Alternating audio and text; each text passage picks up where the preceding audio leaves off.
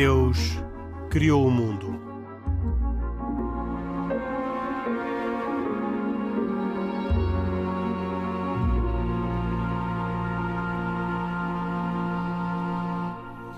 Boa noite, bem-vindos a mais esta edição de E Deus Criou o Mundo, uma conversa que inclui Pedro Gil, católico, e Isaac Assor, judeu.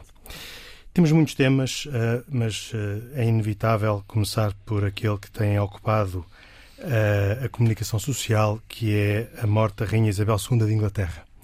Os líderes religiosos também se pronunciaram, desde logo o arcebispo de Cantuária, mas isso era normal. Isabel II era a chefe da Igreja Anglicana, mas sempre confiou, aliás, na tradição dos monarcas ingleses, sempre confiou a direção e liderança da Igreja ao arcebispo de Cantuária. Mas também uh, no mundo católico foram tomadas uh, diversas posições muito favoráveis à, à, à, história, à atuação, ao comportamento de Isabel II. Confesso que não tenho nenhum dado sobre como é que os líderes judaicos terão reagido, mas com certeza o Isaac vai nos ajudar a ter essa atualização da informação. Fiquei impressionado com um, a mensagem de Natal da Rainha Isabel II na viragem do milénio, em que uh, se referia aos ensinamentos de Cristo e à sua responsabilidade pessoal diante de Deus como parte constitutiva da, da estrutura na qual a Rainha procurava conduzir a sua vida. E fiquei também impressionado com, um, com uma outra frase em que ela dizia uh, Jesus Cristo estava destinado a mudar o curso da nossa história. O um, cardeal um, um, Primaz da Inglaterra pronunciou-se também, mas guardo uh, uma citação do, do provincial da Companhia de Jesus da Inglaterra que dizia a força que ela encontrou em Cristo ajudou-a a manter o povo deste país unido de uma maneira surpreendentemente humilde. E mais poderia, poderia ser citado. A minha pergunta, uh, talvez começando pelo Pedro Gil, tem a ver com esta relação entre a monarquia inglesa e a religião, desde logo a, a, a relação constitucional, uh, mas depois também a relação de fé. Uh, muitos observadores uh, com quem conversei sobre a realidade religiosa em Inglaterra disseram-me que a, a, Igreja Anglicana está muito fragilizada pela sua preocupação com uh, acompanhar os tempos.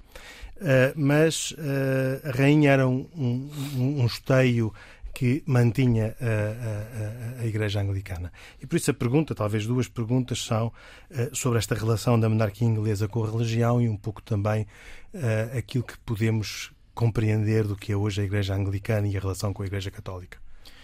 A Inglaterra é um daqueles uh, países ocidentais onde restam algumas tradições hum, de, vamos dizer assim, de afinidade entre o regime público não é? e, e religião de Estado, porque é, curiosamente, uma religião de Estado, o, o cristianismo na forma anglicana.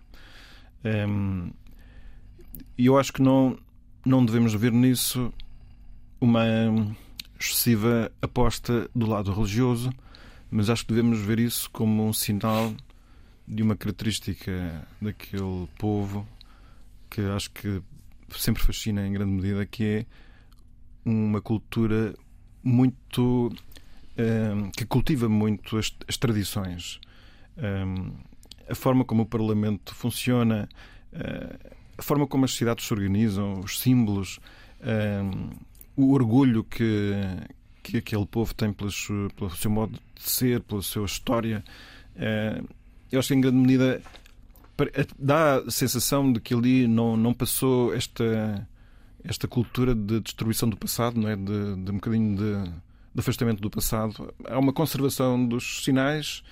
É, é um povo diferente. Mas de uma, de uma, na perspectiva de uma certa liturgia cultural, não Sim, verdadeiramente é por... ao nível dos valores. Claro, não, é assim, é, é, é é coreográfico. É, é, ritual, é coreográfico e eu acho que também isso é interessante para a construção de uma cultura. É verdade que não afeta é o coração da cultura. E, portanto, existem outros dinamismos profundos e é por isso que eu acho que, vendo ainda várias referências à religião, não devemos eh, entusiasmar-nos excessivamente com isso, no sentido de pensar que é um povo ou uma cultura marcada por uma reverência profunda a um Deus verdadeiro que se revelou.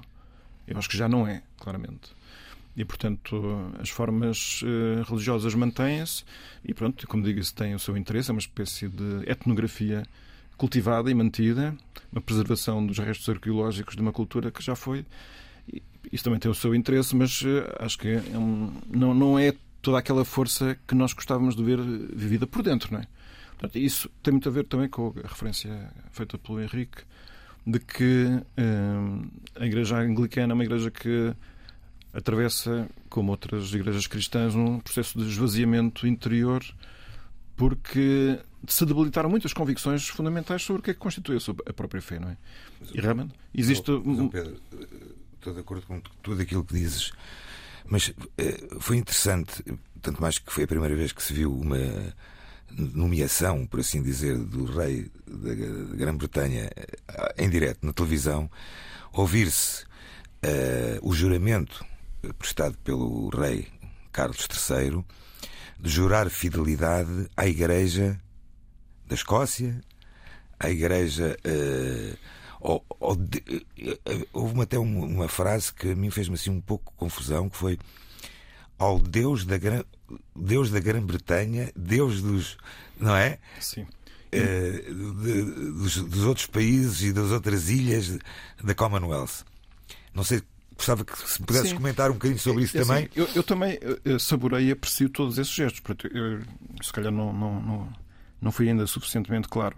Eu, ao dizer que estas formas se mantêm mais como formas do que como conteúdo, eu não estou a dizer que as formas devem, devem determinar, e portanto eu, eu também aprecio muito. Não é? Eu Ao menos as fórmulas apelam a uma memória de conteúdo e, e a uma questão sobre qual será o conteúdo e o conteúdo pode ressuscitar as formas. E, e, o conteúdo pode ressuscitar e, e adaptar-se àquelas existe formas. algum conteúdo, se calhar não todo o conteúdo. Sim, talvez, uh, talvez não. Eh, parece-me que algum conteúdo deve estar, porque senão já, já provavelmente deveria ter alterado alguma da. Porque o problema de uma referência a Deus é sempre a pergunta: mas estamos a falar de que um, um Deus que é uma palavra que nós usamos ou é uma realidade, um ser que realmente existe? E essa é, é a questão fundamental e, e nós sabemos que há muita gente que vive como se Deus não existisse, mesmo quando uh, usa formas religiosas.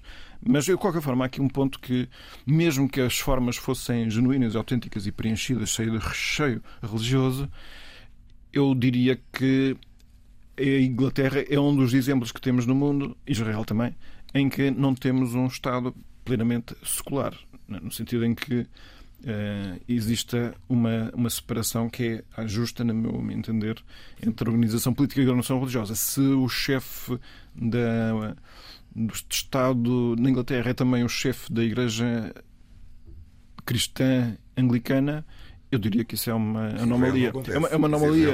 Melhor, mais do que uma anomalia, é uma experiência que uh, acabará por demonstrar que está equivocada, não é? Se é que não demonstra já.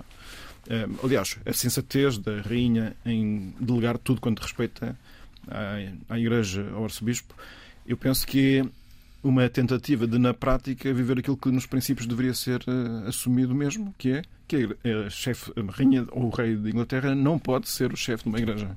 Mas, enfim. Uh, mas, contudo, eu estou em crer que acho que é interessante.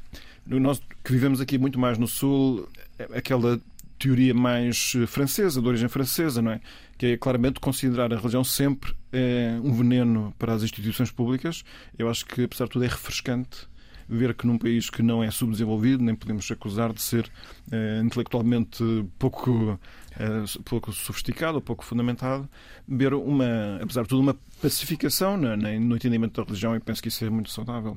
Como digo, acho que queria há uma certa nostalgia de eventualmente voltar a ter essa harmonia tranquila, que nunca está isenta de tensões, mas é, de considerar que a religião não é um problema que os Estados tenham de resolver, mas é um contributo para a solução de problemas dos próprios Estados. Uh, Isaac, um, os judeus que, estão, que vivem em grande número também em Inglaterra, o próprio Isaac viveu em Inglaterra, se eu não estou enganado, uh, também com certeza uh, experimentaram uma um, um sentimento uh, com a perda de rainha. Imagino também de, de dor uh, nacional e cultural. uh, que se expressou de alguma maneira e que se eu, expressará nos próximos eu, tempos. Eu acho que era interessante mencionar, então, neste caso particular do, do, do falecimento da Rainha Isabel II, quatro factos relacionados com o povo judeu e que estão diretamente ligados com a Rainha Isabel II. Provavelmente algumas das pessoas não, não, não sabem, vão ficar surpreendidas. Eu não sei, a sogra, a sogra, a sogra da Rainha Isabel II, a Princesa Alice, portanto, eh, a mãe do Príncipe Felipe, tem um monumento eh, a ela no Museu do Holocausto, em Jerusalém, como uma justa entre as nações. Ela salvou, durante a Segunda Guerra Mundial, judeus. Eh, e, inclusive, quando ela foi questionada, esta princesa Alice, uh, pelo facto de ter uh, protegido judeus durante a Segunda Guerra Mundial, uh, estamos a falar de uma família grega, uh, ela, ela, ela, por isso simplesmente, sempre negou. Regressa a, a Londres em 1967 e morre em 1969 e fez o pedido específico de que os seus, o, seu, o seu corpo fosse enterrado em Jerusalém e ela está enterrada no Monte Sião, em Jerusalém.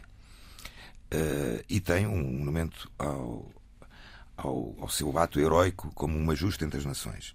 Outro facto muito interessante: a Rainha Isabel II contratou um circuncisor judaico religioso, um Moel, chama-se Moel, para ser o circuncisor do hoje rei Charles III.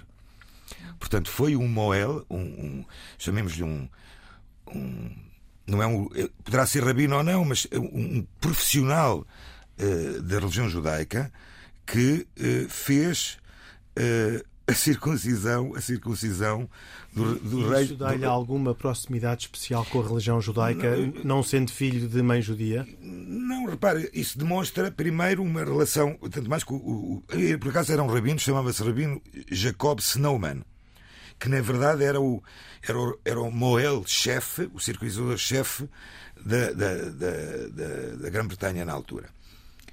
Outro facto muito importante e que também é uma relevância que, acontece na maioria das sinagogas do mundo, mas no caso específico de, de, de Inglaterra, eh, estamos a falar de Inglaterra neste momento, os judeus britânicos rezam todos os sabatot, portanto, plural de sábado, todos os sábados, pelo bem-estar pelo bem e, pela, e pela, pela família real.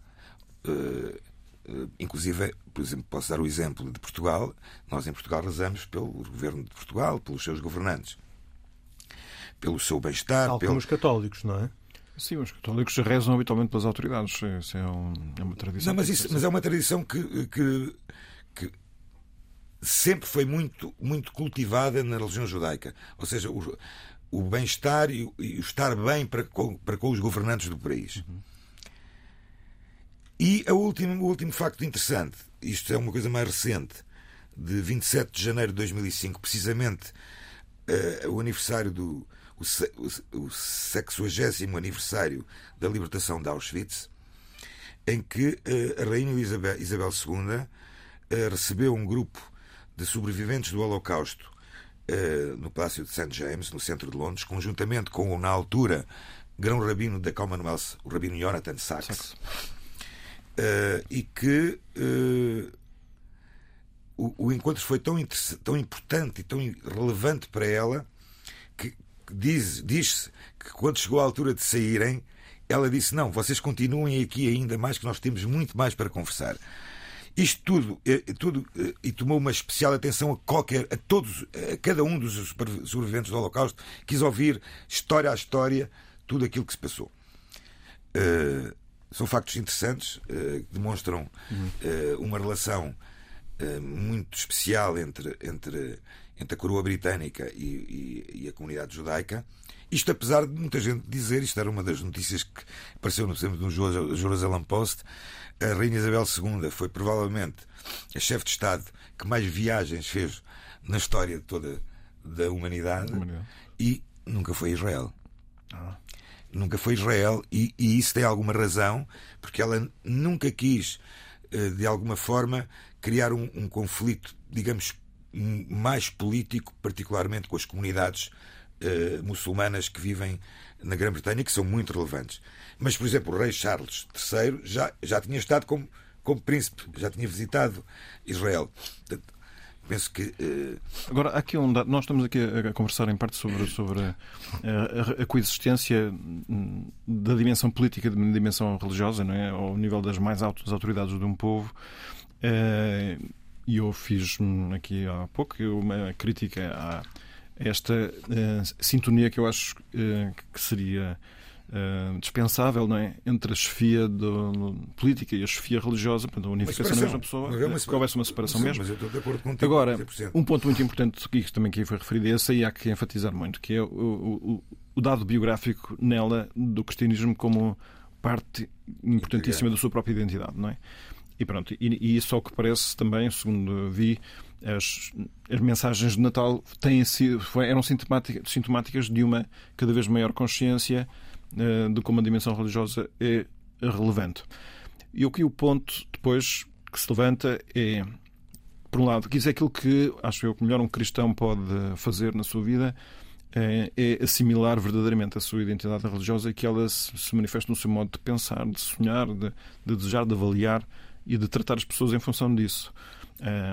se não houver essa coerência na prática, eh, então sim, que a religião passa a ser uma espécie de ideologia, é mais um, um conjunto de ideias que a pessoa tem, é como se tivesse preferências futebolísticas ou artísticas, portanto a pessoa tem assim um conjunto de gostos parciais que ocupam um lado à parte. Não, mas, mas isso, isso, foi uma, isso, isso foi, foi algo, é, não é algo novo. Ou seja, para a Grã-Bretanha, para o Reino Unido, não é algo novo isto foi assim, tem sido assim. Eu não sei se Nos, todo, não foi sempre, não, não, foi sempre assim, tanto mais que se nos lembrarmos, posso estar enganado nas datas, século XI estou mais ou menos a caminho da, da, da, da altura certa.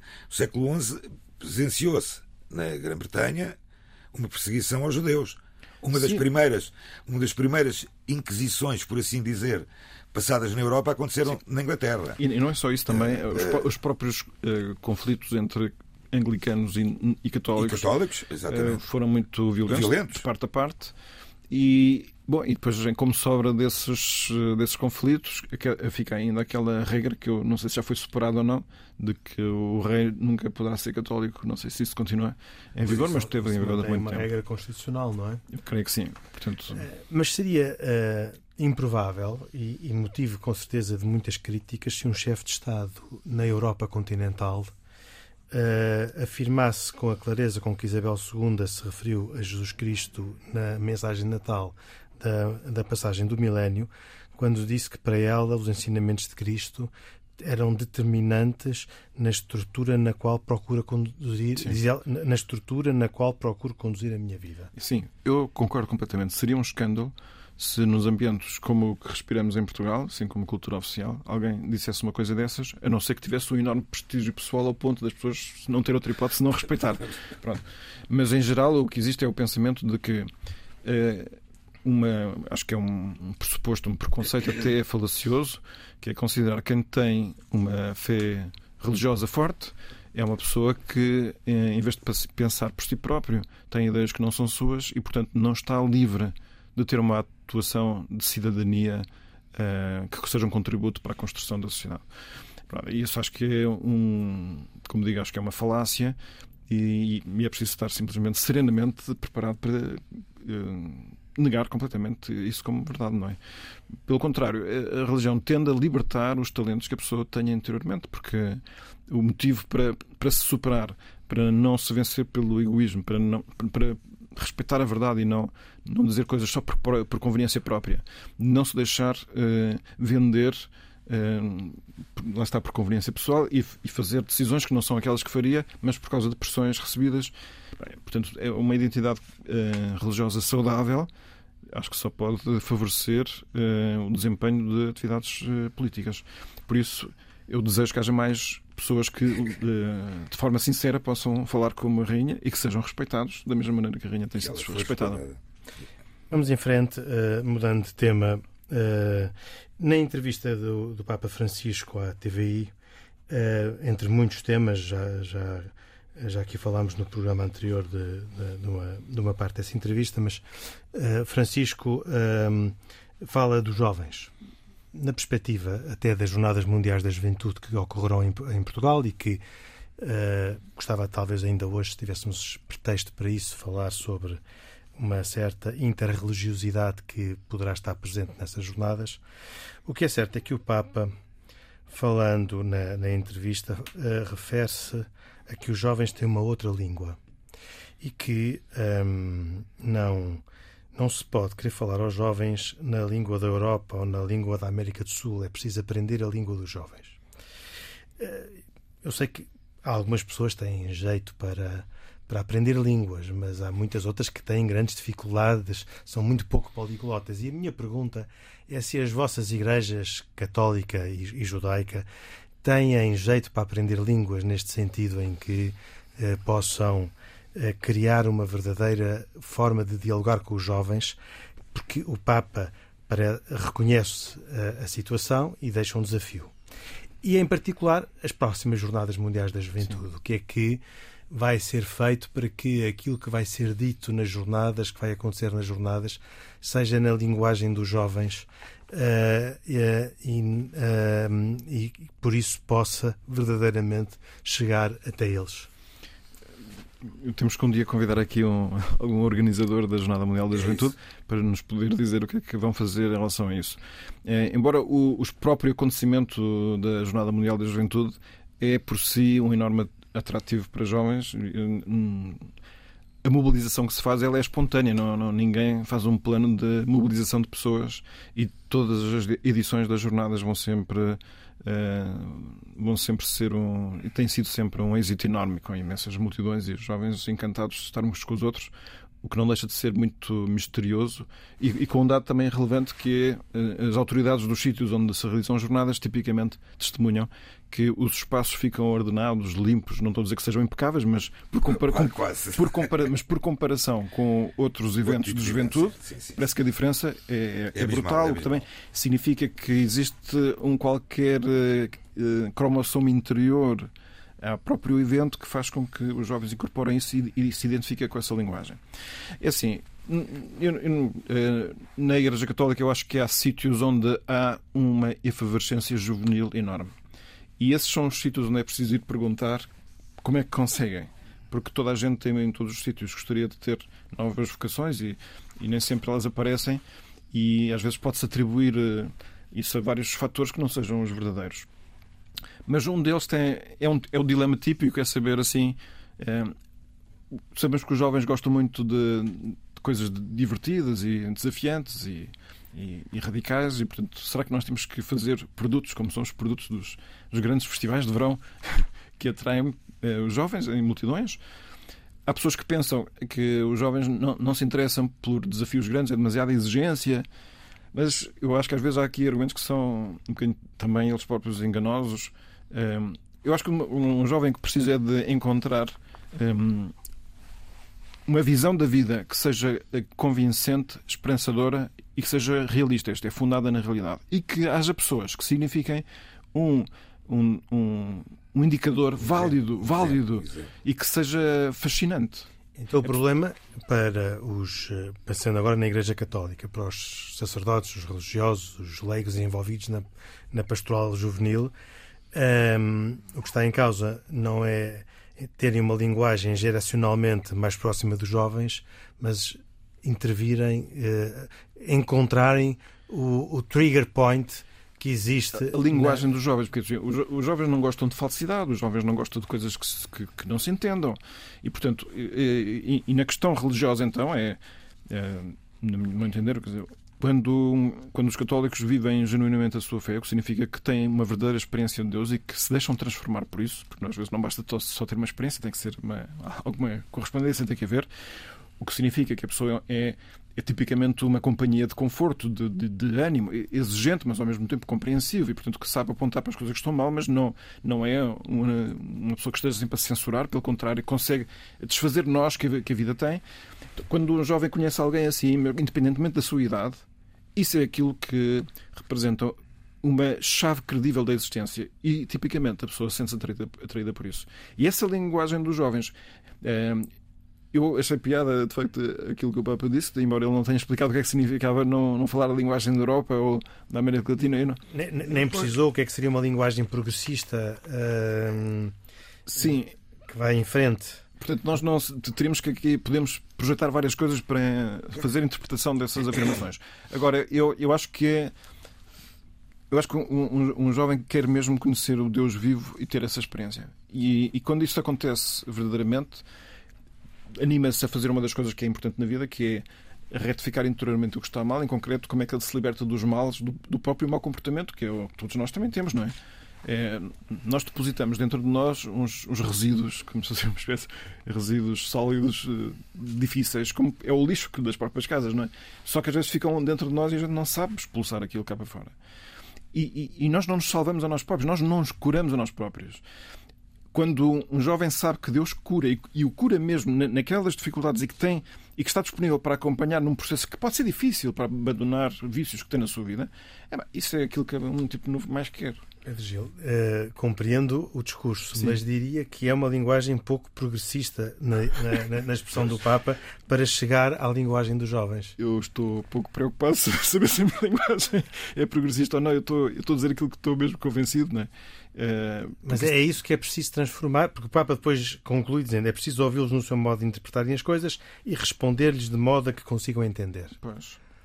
Eu estou de acordo com isso. Agora, eu não estou a dizer que sei fazer isso. Não sei, não sei. Eu também, na verdade, já há muito tempo que não lido com Mas esse é um. Esse, esse, mas, oh, Pedro, e já agora pegando e, agora na estaca. E aí passar. Esse, esse é um dos grandes problemas que eu penso que as religiões, e no caso, agora falando da, da religião judaica, é, é ter realmente o, o, discurso, o verdadeiro discurso que, que alguém, que principalmente os jovens, entendam. E quando falo disso, é os jovens faço um pequeno preâmbulo antes dizendo que eh, existem N organizações judaicas da juventude, desde as mais religiosas às menos religiosas, mais sionistas, menos sionistas, eh, existem N. Eh, eu participei, por exemplo, quando era jovem, numa, numa, numa organização juvenil que ainda existe, chamada Bnei Akiva, filhos de Akiva, que Akiva era quem? Era Akiva era um rabino proeminente do tempo do Talmud e da Mishnah. Eh, é uma organização que está espalhada pelo mundo. Aqui em Portugal, infelizmente, já não há. Houve, na minha juventude, houve, mas não há, não está presente. Em que chamemos que já era uma ortodoxia moderna, uma visão uh, do, do movimento religioso, completamente religioso, ou seja, cumpríamos, aprendíamos a rezar, aprendíamos uh, a cantar, uh, mas também íamos jogar futebol, também uh, íamos ao cinema, ao contrário de outras organizações ultra-religiosas que, por exemplo, nem ao cinema os jovens vão. No judaísmo, estou a falar no judaísmo. E esta linguagem é uma linguagem que conseguiu entrar no coração, por exemplo, de pessoas que eu convivi e que entrou de tal maneira que, por exemplo, um, uma das pessoas que está lá, que estava presente neste movimento comigo, uh, é um, um, hoje um judeu ultra-ortodoxo, demasiado até, a viver em Israel. Mas pronto, a linguagem para com os jovens no judaísmo, o que é que ressalta, na minha opinião? E é algo que eu, uh, durante a minha atividade comunitária, agora se calhar menos ativa, uh, tentei muito fazer foi fazer com que os jovens não só participem, mas também entendam e percebam a razão. E quando questionam algo, que é algo que as religiões podem dizer que não têm resposta, mas têm sempre resposta, como temas atuais, temas da atualidade. Uh, Estão-me a lembrar, por exemplo, uh, o tema, o tema do aborto, o tema do, o tema do, de, de, de, de ou seja, de, da genética, se, o judaísmo é genética. Ou seja, há muita gente que fala que o judaísmo é genética, que tem que se fazer um ADN para saber. Não, isso não existe. Mas, mas não existe, mas tem que ser explicado, tem que ser falado, tem que ser interpretado para estes jovens. Porque os jovens não, lhe é, não lhes é suficiente, estou a falar no caso judaico, penso eu, penso eu que não é suficiente, fazer encontros com os jovens e dizer-lhes assim.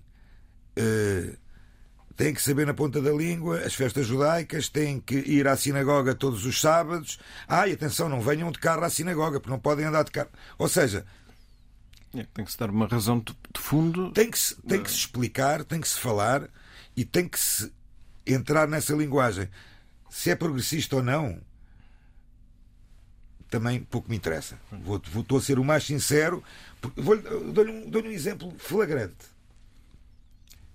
Como sabem, ao sábado é proibido. Há várias proibições, existem 39 proibições ao sábado que estão escritas no Torá.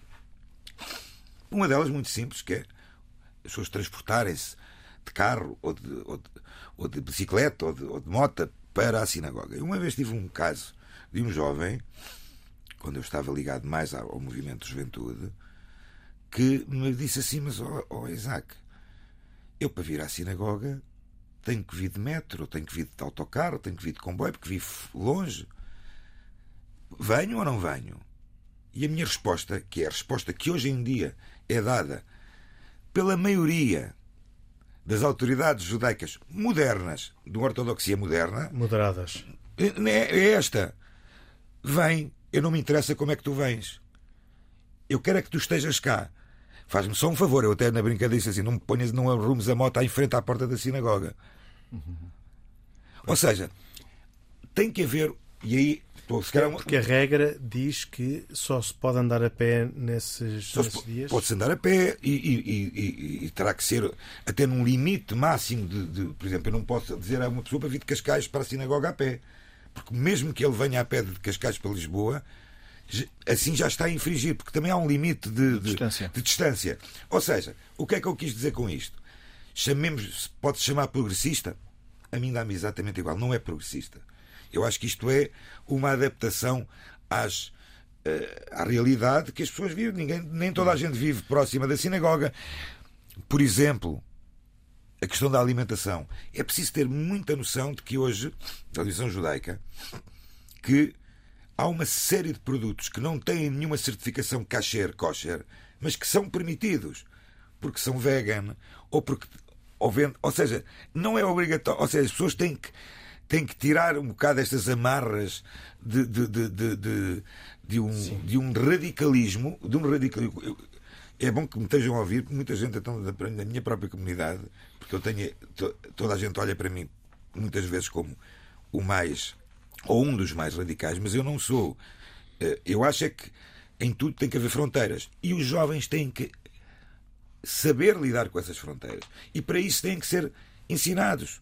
Eu acho que uma das coisas mais interessantes para um jovem é poder ter alguém de referência com quem possa falar pessoalmente. Isso é fundamental.